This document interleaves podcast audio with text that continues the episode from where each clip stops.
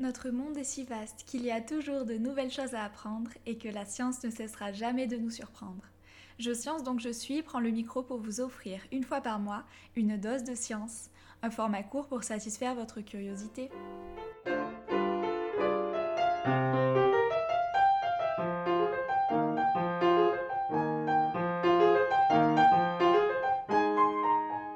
Salut, c'est Leïla pour l'épisode de Flash Science du mois. Prenez une grande inspiration et soufflez très fort avec moi pour faire tourner les éoliennes. En France, la production décarbonée de l'électricité est en plein essor. Il s'agit de produire l'électricité à partir d'énergies renouvelables ou de nucléaire.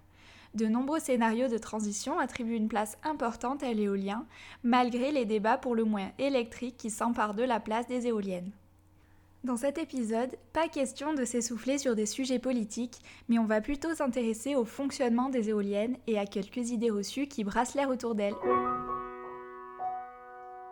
Tout d'abord, de l'extérieur, les éoliennes sont constituées d'un mât et d'un rotor équipé de pales qui tournent au gré du vent. À l'intérieur, la production d'électricité est assurée par un système électronique adapté aux puissances très élevées.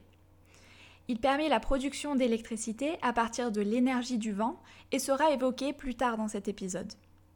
Plus le vent souffle fort sur les éoliennes, plus elles génèrent de la puissance électrique. C'est d'ailleurs pour cela qu'elles s'élèvent à une hauteur variant de 120 à 155 mètres, la puissance du vent augmentant avec l'altitude. Pour garantir la mise en mouvement du rotor, quelle que soit la direction du vent, le profil des pales de l'éolienne est dessiné comme une aile d'avion. Schématiquement, elles sont bombées d'un côté et plates de l'autre. Ainsi, lorsque l'air s'écoule autour d'une pale, il est accéléré du côté bombé par rapport au côté plat.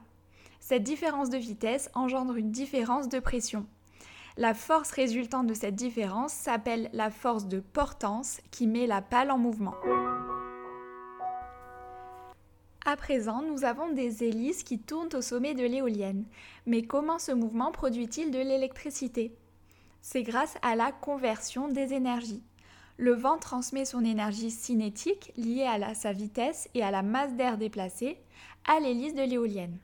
Celle-ci, en tournant, la convertit en énergie mécanique. À l'intérieur du mât de l'éolienne se trouve une bobine de fil conducteur et un aimant.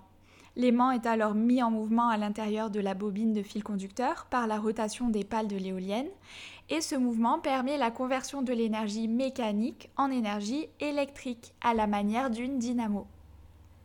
Le fonctionnement effectif d'une éolienne dépend de la vitesse du vent et d'un convertisseur électronique de puissance qui va piloter la rotation des pales.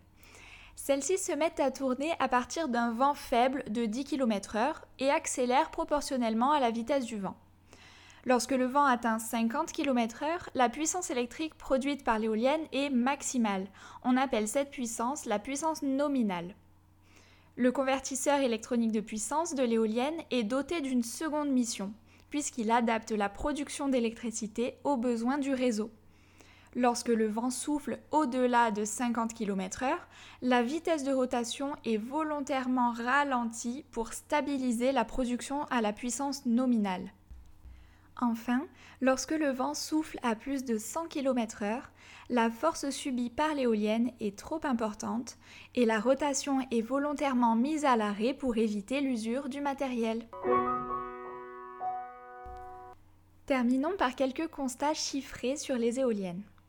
Tout d'abord, les éoliennes produisent de l'électricité à leur puissance nominale environ un quart de leur temps de fonctionnement sur une année. Mais elles produisent bien de l'électricité plus de 80% du temps. Également, les éoliennes doivent se trouver à au moins 500 mètres de toute habitation. Ainsi, le bruit généré par les hélices qui fendent l'air n'excède pas les 50 décibels, ce qui correspond à une ambiance de restaurant paisible. Aussi, le territoire français n'est pas recouvert d'éoliennes. En effet, les scénarios les plus optimistes concernant le déploiement de l'éolien en France prévoient 35 000 mâts environ en 2050, ce qui équivaut au nombre d'éoliennes actuellement en Allemagne. Par rapport au réseau routier, le parc éolien occupe 5 fois moins de place. Cependant, les projets d'éoliennes offshore, c'est-à-dire implantées en mer et reliées par des câbles souterrains au continent, font l'objet de nombreux recours de la part d'associations locales et de pêcheurs.